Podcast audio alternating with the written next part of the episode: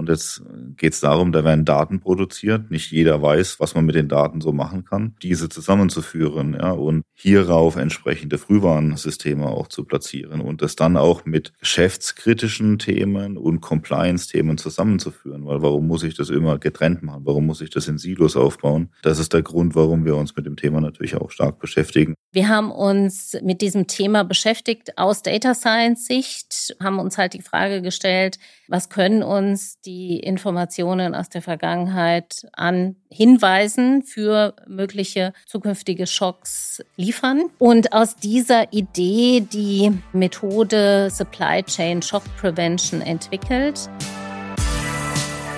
Radikal Digital, der MSG Podcast. Transformation gelingt, wenn sich strategisches Denken, mutige Visionen und innovative Technologien verbinden. Eine zentrale Frage dabei ist, was ist möglich, wenn wir radikal digital denken? Mit dieser Frage befasst sich der Podcast des IT- und Beratungsunternehmens MSG. In jeder Folge sprechen Transformations- und Digitalisierungsexperten über ambitionierte Transformationsprojekte, nachhaltigen Wandel und die zentrale Rolle digitaler Technologien. Herzlich willkommen zu einer neuen Folge Radikal Digital. Heute der Podcast mit dem Titel Supply Chain Precognition und dem Zusatz Only the Paranoid Survive. Wir haben uns überlegt, äh, dieses Thema aufzugreifen, denn es äh, ist ein ganz wichtiges Thema, wenn wir sehen in der Vergangenheit, wir haben immer stärkere exogene Schocks, wir haben immer mehr Volatilität im Wirtschaftsleben, in der Gesellschaft und das trifft natürlich dann auch Unternehmen, die vor allem eine sehr starke tief gestaffelte und weltweit aufgespannte Lieferkette managen müssen. Und da stellt sich natürlich dann zunächst die Frage, wie schafft man es da auch stärkere Resilienz reinzubringen in das Management dieser Lieferkette. Und auf der anderen Seite ergeben sich daraus natürlich auch weitere Anforderungen, Stichwort äh, Compliance-Vorgaben mit dem Lieferketten-Sorgfaltspflichtengesetz. Und ja, wie gehen wir mit solchen unsicheren äh, Rahmenbedingungen um in Unternehmen? Damit beschäftigt ihr euch hier auch in der Organisation.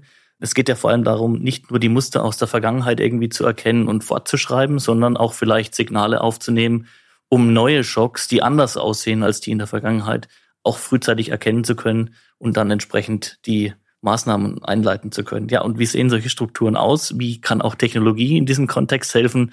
Genau darüber wollen wir heute sprechen. Zum einen mit dir, Irmgard Sturm, VP MSG Systems hier bei der MSG und Expertin für Data Analytics und auf der anderen Seite für das ganze große Thema auch natürlich Compliance mit Dirk Quinteisen, Geschäftsführer MSG Rethink Compliance. So, das Feld ist bestellt sozusagen für eine spannende Podcast-Folge zu diesem Thema Supply Chain Precognition und ich würde sagen, Irmgard, äh, du greifst den Ball am besten mal auf. Es gibt einen ganz spannenden Ansatz, den ihr auch äh, hier versucht aufzumachen und auch Unternehmen zur Verfügung zu stellen. Genau diese Unsicherheit zu managen. Supply Chain Precognition. Was heißt das für dich? Ja, vielen Dank, Lukas. Du hast ja in deinem Intro schon ganz viele Themen angesprochen, äh, die im Moment die Unternehmen und natürlich auch uns als Dienstleister antreiben. Die Themen, die dort anklangen, war die Frage, wie kann man eigentlich aus der Vergangenheit, aus den Schocks, die in der Vergangenheit passiert sind, mögliche Indikatoren, Prädiktoren für die Zukunft ableiten.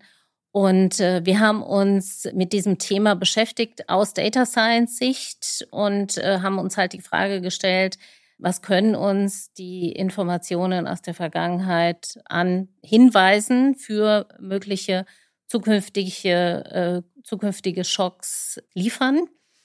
Und aus dieser Idee, die Methode Supply Chain Shock Prevention entwickelt.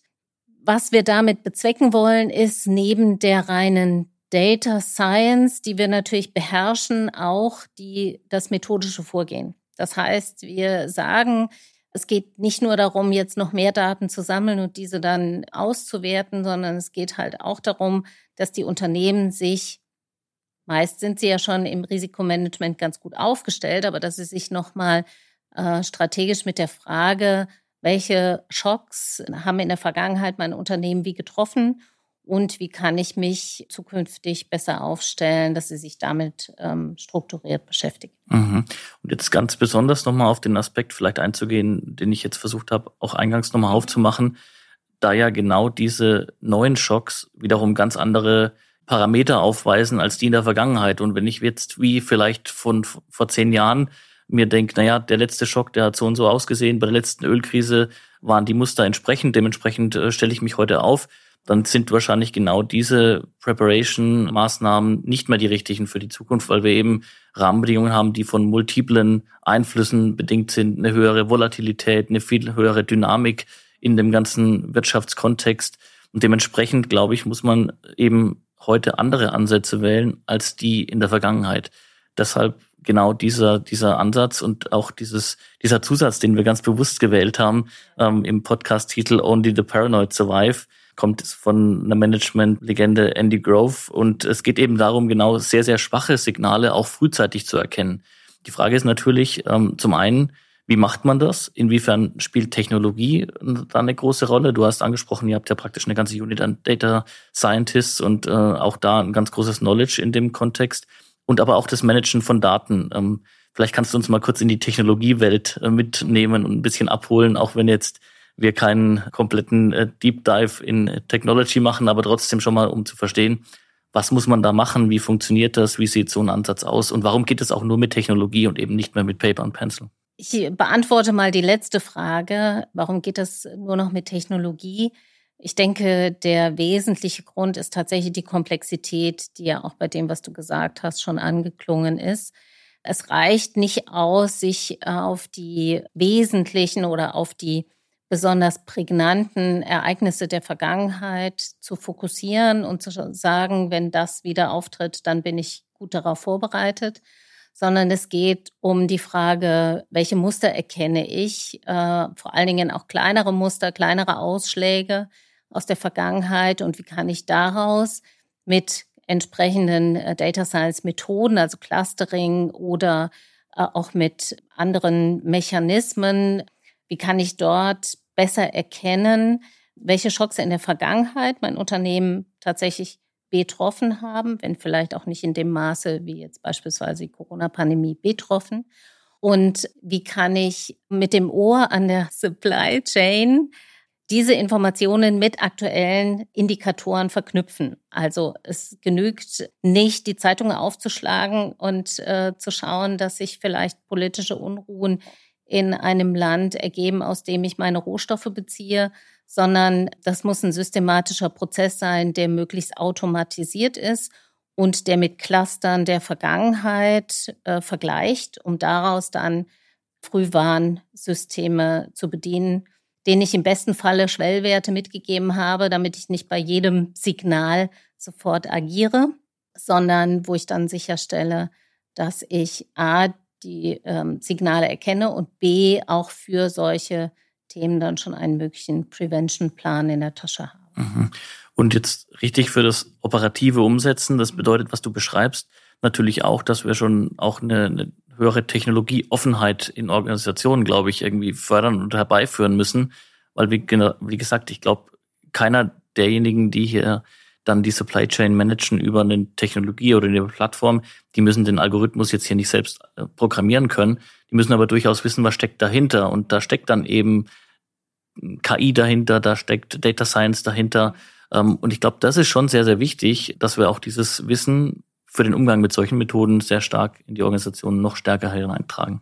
Ja, ganz unbedingt. Und das an entsprechenden Beispielen. Deswegen sind wir auch dabei, gerade das, was ich so skizziert habe, nämlich das Clustering alter Ereignisse und die Bewertung, auch die Hinterlegung von entsprechenden wiederkehrenden Mustern aus der Vergangenheit in einer Datenbank abzulegen und sie mit aktuellen News zu vergleichen, um genau das mal greifbarer zu machen. Natürlich können wir im Podcast jetzt viel darüber reden, aber wenn man so eine Anwendung mal gesehen hat und gesehen hat, dass man tatsächlich mit gerne auch einer simulierten News eine Prediction äh, anleitet, die mir eine Idee darüber gibt, wie sich denn wohl mein Rohstoffpreis entwickeln könnte. Und mir ist völlig klar, dass das eine sehr kundenindividuelle Anwendung dann sein wird, weil ich sag mal, äh, Prädiktoren für den Goldpreis gibt es äh, genügend am Markt. Darum geht es letzten Endes nicht, sondern es geht ja um einzelne Rohstoffe oder auch einzelne Werkstoffe, die genau diesen Kunden interessieren, für den wir die Anwendung machen. Mhm. Bevor wir jetzt gleich nochmal auch ähm, in den, den zweiten Block äh, gehen sozusagen mit den regulatorischen Aspekten, ähm, möchte ich aber doch auch nochmal jetzt dich äh, gern mit reinholen. Deine, deine Blickweise auch noch auf diese größere Landkarte, die ähm, Irmgard gerade aufgemacht hat. Hast du da noch äh, Sachen, die dir, die du gerne ergänzen möchtest hier? Auf der einen Seite geht es natürlich um Preisstrategien, Preisfindungen. Das ist das eine, was Irmgard ja auch berechtigterweise angeführt hat. Aber äh, wir haben ja jetzt auch erlebt, dass es im Zweifelsfalle dann auch egal ist. Also selbst wenn ich einen aberwitzigen Preis bereit bin zu bezahlen, habe ich immer noch keine Gewährleistung, dass er auch wirklich dann in Time da ist. Also so, dass ich ihn dann auch weiterverarbeiten kann und dann größere Schäden von mir abwendet. Also insofern geht diese Shock Prevention für mich natürlich auch deutlich weiter. Also es geht darum, Stillstände zu vermeiden. Es geht darum, Warenbezüge äh, zu diversifizieren gegebenenfalls, ja, also ähm, wegzukommen von Risikobündel, äh, also so ein Klumpenrisiko, wie man so schön sagt, hin das weiter zu verteilen. Deswegen befassen wir uns auch ähm, aus der Compliance damit. Der, der, die Strategie, die die Unternehmen verfolgen, ist ja nicht, wir bringen jetzt alles wieder äh, zu uns. Also äh, Fertigungstiefe interessiert uns eigentlich gar nicht mehr. Wir machen alles selbst, sondern es wird ja eher unter geopolitischen Risikogesichtspunkten versucht, eher mit mehr Lieferanten zusammenzuarbeiten, um das Risiko ein bisschen zu, zu verteilen. Und da stellt sich natürlich die Frage, was kaufe ich mir auf der anderen Seite, auf der Regulatorik wieder ein? Denn überall gibt's Böse, die gibt's auch in den Lieferketten. Ähm, Stichwort sind da dann auch Kinderarbeit, Sklavenarbeit, Modern Slavery Themen, denen ich mir zumindest mal bewusst werden muss in meinem Risikokanon und unter deren Gesichtspunkten ich mir dann die ein oder andere unternehmerische Entscheidung vielleicht auch nochmal überdenken sollte oder überdenken kann zumindest mal, weil es mir äh, gewiss wird. Und wir pflastern die Welt zu mit Sensoren an vielen Stellen. Und jetzt geht es darum, da werden Daten produziert. Nicht jeder weiß, was man mit den Daten so machen kann. Und diese zusammenzuführen, ja, und hierauf entsprechende Frühwarnsysteme auch zu platzieren und das dann auch mit geschäftskritischen Themen und Compliance-Themen zusammenzuführen. Weil warum muss ich das immer getrennt machen? Warum muss ich das in Silos aufbauen? Das ist der Grund, warum wir uns mit dem Thema natürlich auch stark beschäftigen, aus reiner regulatorischer Compliance. Mhm. Also ich würde sagen, wir bleiben tatsächlich jetzt nochmal hier bei dem Thema auch Compliance. Ähm, wie du es ja richtig beschrieben hast. Zum einen haben wir hier ein System, das praktisch ja wirklich äh, Transparenz schafft auf der Supply Chain Seite. Und dieses Wissen rund um die Supply Chain brauche ich eben auch für die regulatorischen ähm, Aspekte und Anforderungen. Und es ist längst kein Nice to Have mehr. Also was vielleicht in der Vergangenheit noch irgendwie mal so angesehen wurde, na ja, es ist ja ganz nett, wenn ich auch so ein bisschen tiefer noch da Bescheid weiß.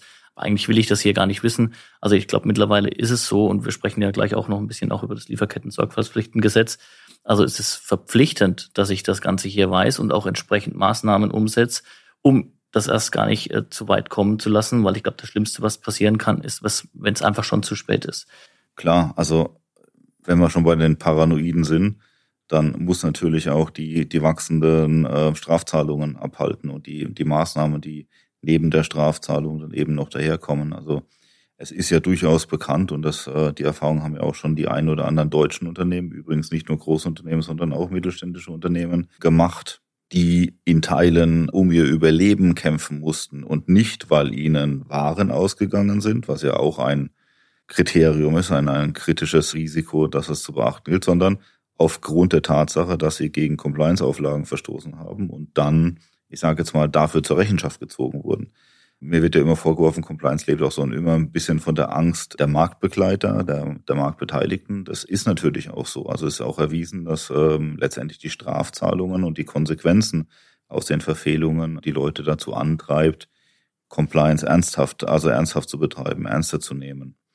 Und äh, da kann ich nur davor warnen, nicht nur das deutsche Strafgesetzbuch als Maß der Dinge zu nehmen, oder auch das Lieferketten-Sorgfaltspflichtengesetz, sondern eben auch ähm, überregional greifende ähm, Regulationen heranzuziehen, die im Zweifelsfalle keine, wie gesagt, keine Gefangenen macht, würde ich sagen. Ne? Also die wirklich zugreifen, äh, speziell wenn das ausländische Unternehmen sind. Und daraus ergibt sich für mich nicht nur ein Reputationsschutz, äh, eine Verpflichtung, die Reputation zu wahren und zu schützen für ein Unternehmen, sondern natürlich auch auf die die, die finanzielle Stabilität zu achten und das mit in das Kalkül hineinzunehmen. Und äh, das hört sich jetzt alles so gigantisch an.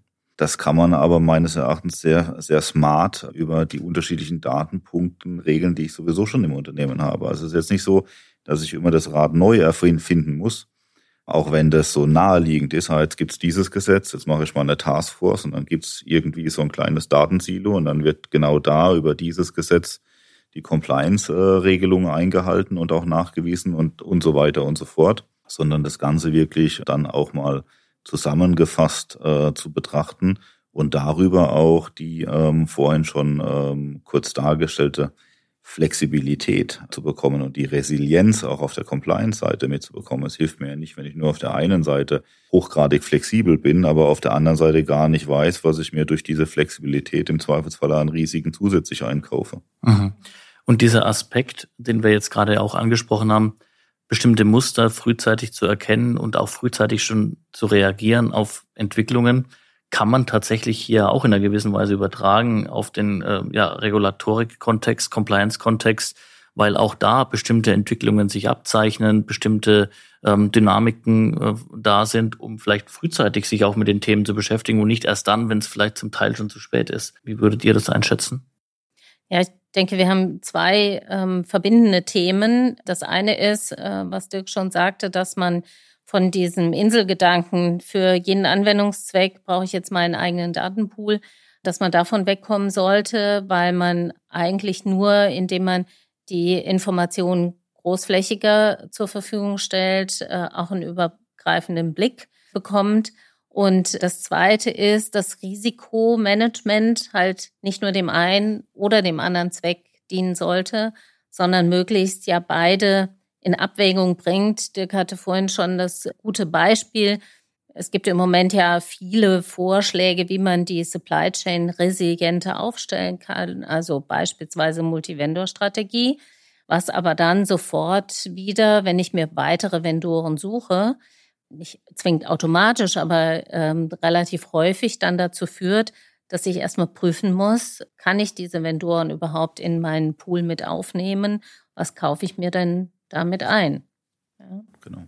Und ja, also natürlich kann man ähm, hier auch präventiv ähm, nachvollziehen, wenn bestimmte Situationen sich über einen risikobasierten Ansatz, über den wir immer reden, natürlich verschlechtern dann kann ich meine Aufmerksamkeit darauf äh, legen. Das sagt ja ein Gesetzgeber nicht zwingend, dass du bei dieser oder jenen Konstellation mit diesem Lieferanten nicht mehr zusammenarbeiten darfst, sondern worauf der Gesetzgeber, und das ist auch international eigentlich abstellt, ist, dass man seiner Managementaufgabe, seiner, seiner, seinen Sorgfaltspflichten entsprechend nachkommt.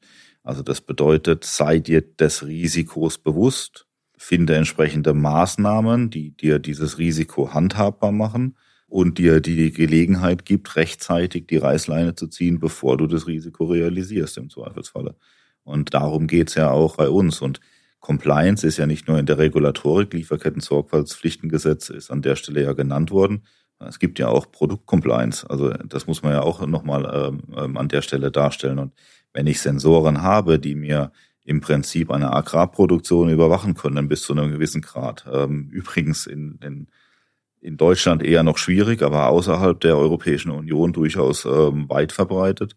Dann nehmen diese Sensoren auch wahr, wenn mit bestimmten Pestiziden, die eigentlich gar nicht dort vorkommen sollten, mit behandelt werden. Also das heißt, ich kriege dann schon relativ früh mit, also obwohl ich noch gar nicht von der Ernte betroffen bin, dass es zu irgendwelchen Unregelmäßigkeiten in der Produktion, in der landwirtschaftlichen Produktion kommt und kann entsprechend frühzeitig darauf reagieren.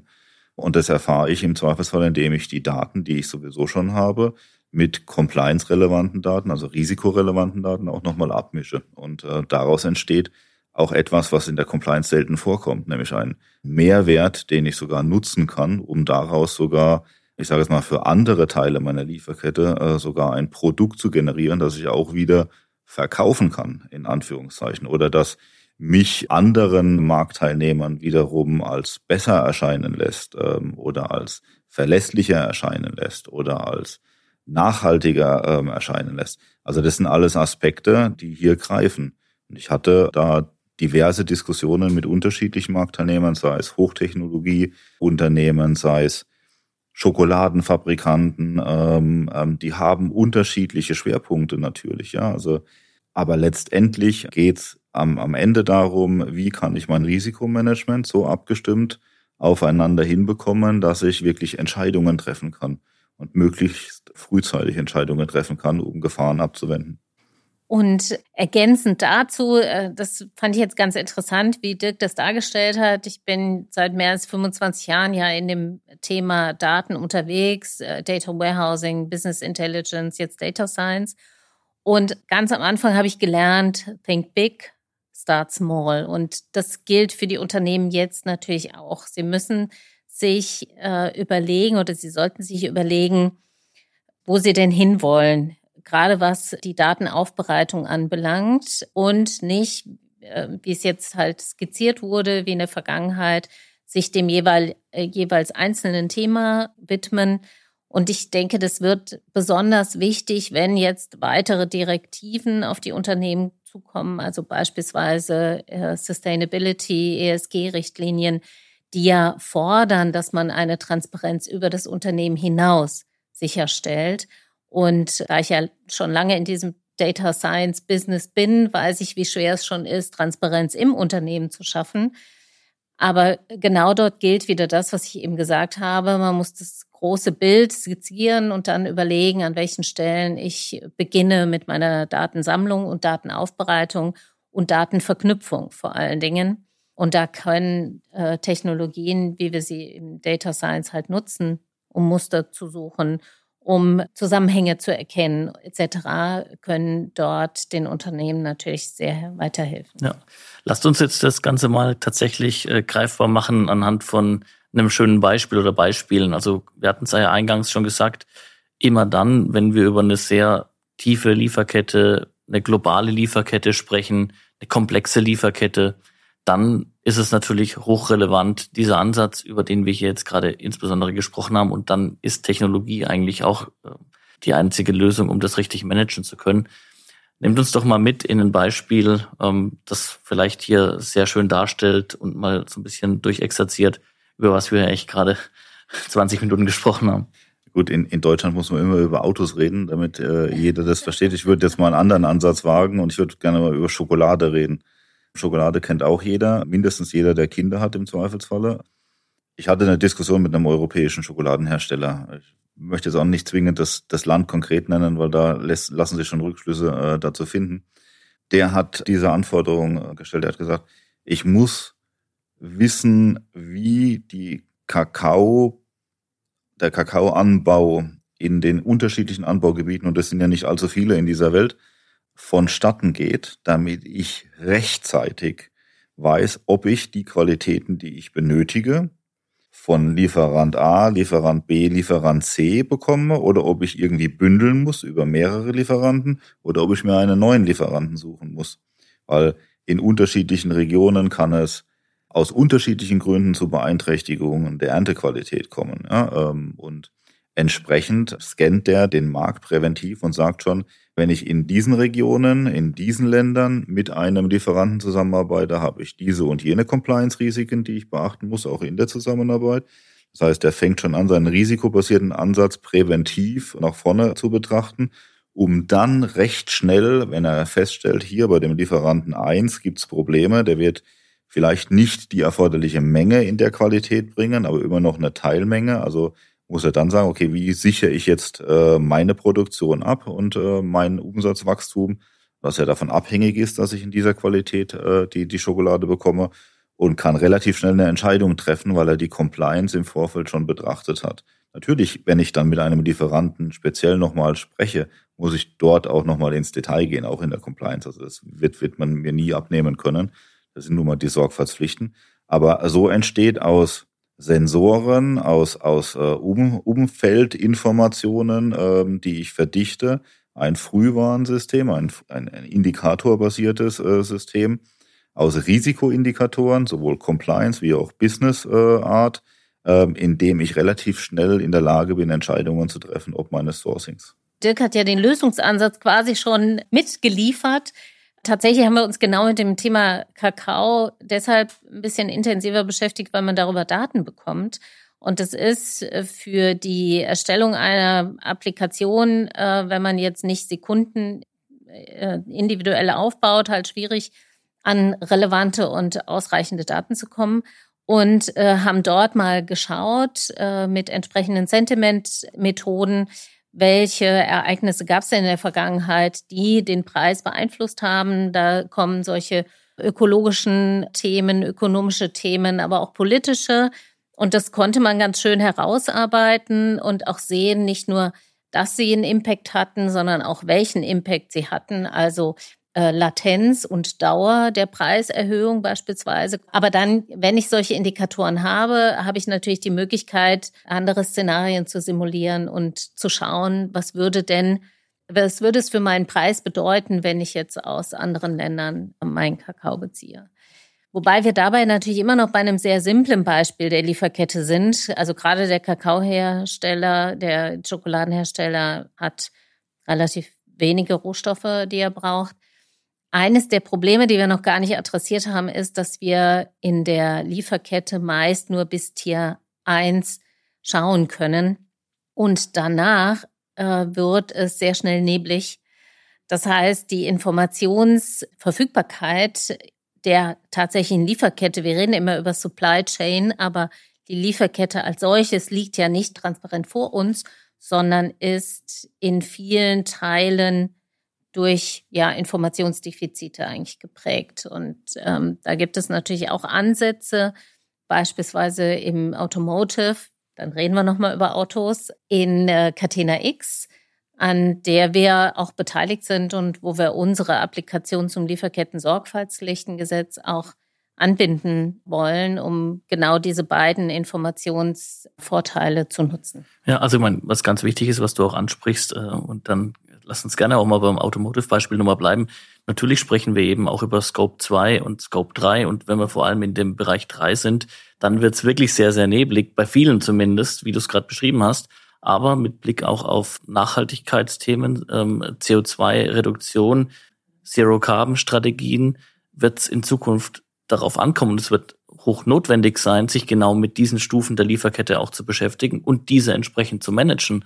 Weil wenn ich am Ende wirklich, wenn da jedes Gramm zählt, dann werde ich genau auch auf zwei und drei schauen müssen und da entsprechend die großen Hebel vielleicht in Bewegung setzen, um dann in die Richtung mich zu bewegen. Und dann spielen natürlich regulatorische Aspekte, vielleicht aber hier in einer anderen Form, auch eine massive Rolle, um eben da sich für die Zukunft dann auch wettbewerbsfähig dann aufzustellen. Ja. Also und da sprechen wir klar über Automobil, aber da sprechen wir auch über Maschinenbauer, da sprechen wir praktisch über das gesamte produzierende Gewerbe, das ganze, ja, große Teile des Rückgrats unserer Wirtschaft hier in, Deutschland, ja. Grundsätzlich reden wir über jeden, der entweder Teil einer Lieferkette ist oder der Endpunkt einer Lieferkette ist, ne? also der Endfabrikant. Also das ist schon richtig. Also es sind sehr viele Unternehmen. Und ich würde auch sagen, also das äh, Lieferketten-Sorgfaltspflichtengesetz hat ja jetzt keine, ich sage jetzt mal, privat rechtlich haftende Wirkung ähm, entfalten können. Aus gutem Grunde auch, weil bestimmte Dinge sind einfach bis heute nicht wirklich klar, auch ähm, wie man sie handhaben soll. Ähm, wie man zum Beispiel seltene Erden ohne Sklavenarbeit, ohne Kinderarbeit äh, zum Beispiel wirklich nachhaltig ähm, sourcen kann, darf, sollte. Also insofern, da sind schon noch ein paar Fragestellungen, die auch noch an den Regulator ähm, zu richten sind, wie das denn ähm, gehandhabt werden soll. Also unabhängig, ob ich jetzt in dem Schwellwert bin oder nicht, glaube ich, sollte es jedes fabrizierende, jedes äh, produzierende Unternehmen im Blick haben und im Zweifelsfall sich auch schon vorbereiten, weil die Schritte sind gar nicht so groß, wie man immer so meint und wie man es in der Presse auch kolportiert. Und das erleben wir auch, dass äh, Unternehmen, wenn wir mit ihnen über unsere Lösung msg.lisa an dieser Stelle wenn wir mit den Unternehmen sprechen, dann haben wir häufig Unternehmen auch dabei, die eigentlich rein rechtlich sich um das LKSG noch nicht kümmern müssten, die aber sagen, ähm, dass sie sich A vorbereiten auf ähm, europäische Richtlinien oder auch mit ihren Handelspartnern im europäischen Ausland schon solche Vorgaben erfüllen müssen. Oder dass sie sagen, das ist uns jetzt aber ein Anliegen, uns mit diesem Thema auseinanderzusetzen und das strukturiert auch zu erfassen und zu dokumentieren.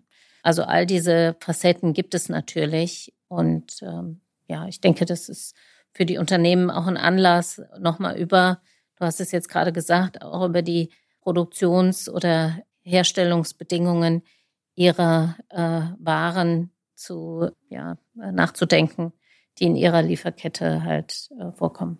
Ja, also ich glaube, in unserem wirklich, glaube ich, aus meiner Sicht äh, kurzweiligen äh, Talk ist, ist rausgekommen, es ist längst kein Nice-to-have-Thema mehr, sondern bei dieser Komplexität und dieser ja, Dynamik und ja, diesen umfassenden Themen rund um die Lieferkette ist es wirklich elementar wichtig, sich damit zu beschäftigen. Ich hätte euch ohnehin jetzt gefragt, was eher euer Tipp an die Unternehmen wäre. Dirk, du hast es ja schon wunderbar formuliert und auch Irmgard, äh, gerne gleich nochmal äh, auch zum Abschluss, was vielleicht aus eurer Sicht noch offen geblieben ist.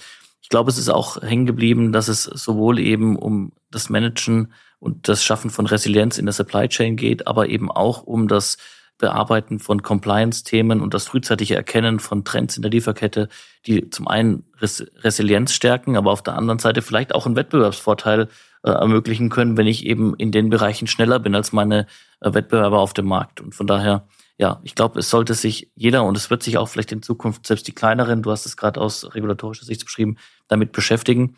Und ich sage schon mal vielen Dank äh, für eure Impulse und frage aber trotzdem noch mal gerne zum Ende, ist für euch noch was offen geblieben? Wollt ihr noch was hinzufügen? Ist noch was, ähm, das euch auf dem Herzen liegt? Du hast es ja jetzt schon ähm, ganz schön gesagt, dass sich eigentlich jedes Unternehmen, das in irgendeiner Supply Chain, Dirk hat es gesagt, man, man äh, ist ja immer eigentlich als Unternehmen Teil einer Supply Chain, dass man sich damit auseinandersetzen sollte. Und ich sage nochmal, think big, start small glaube, das ist äh, ein ganz guter Ansatz, um an dieser Idee nicht zu scheitern, aber stückweise in die richtige Richtung voranzukommen.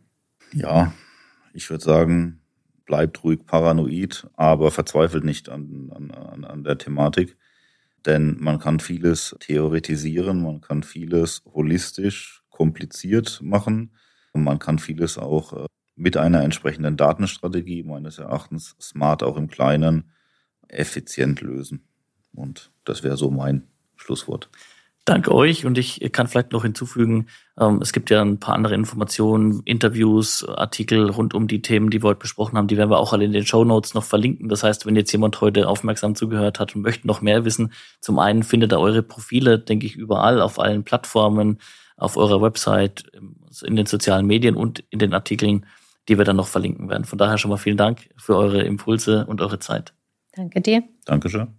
Vielen Dank fürs Zuhören. Mehr Infos zu den Inhalten aus der aktuellen Folge findet ihr in den Show Notes. Da findet ihr auch alle Links und alle weiteren Informationen. Und wenn es euch gefallen hat, hinterlasst uns ein Rating auf iTunes, Spotify und abonniert auf jeden Fall den Podcast. Bis bald.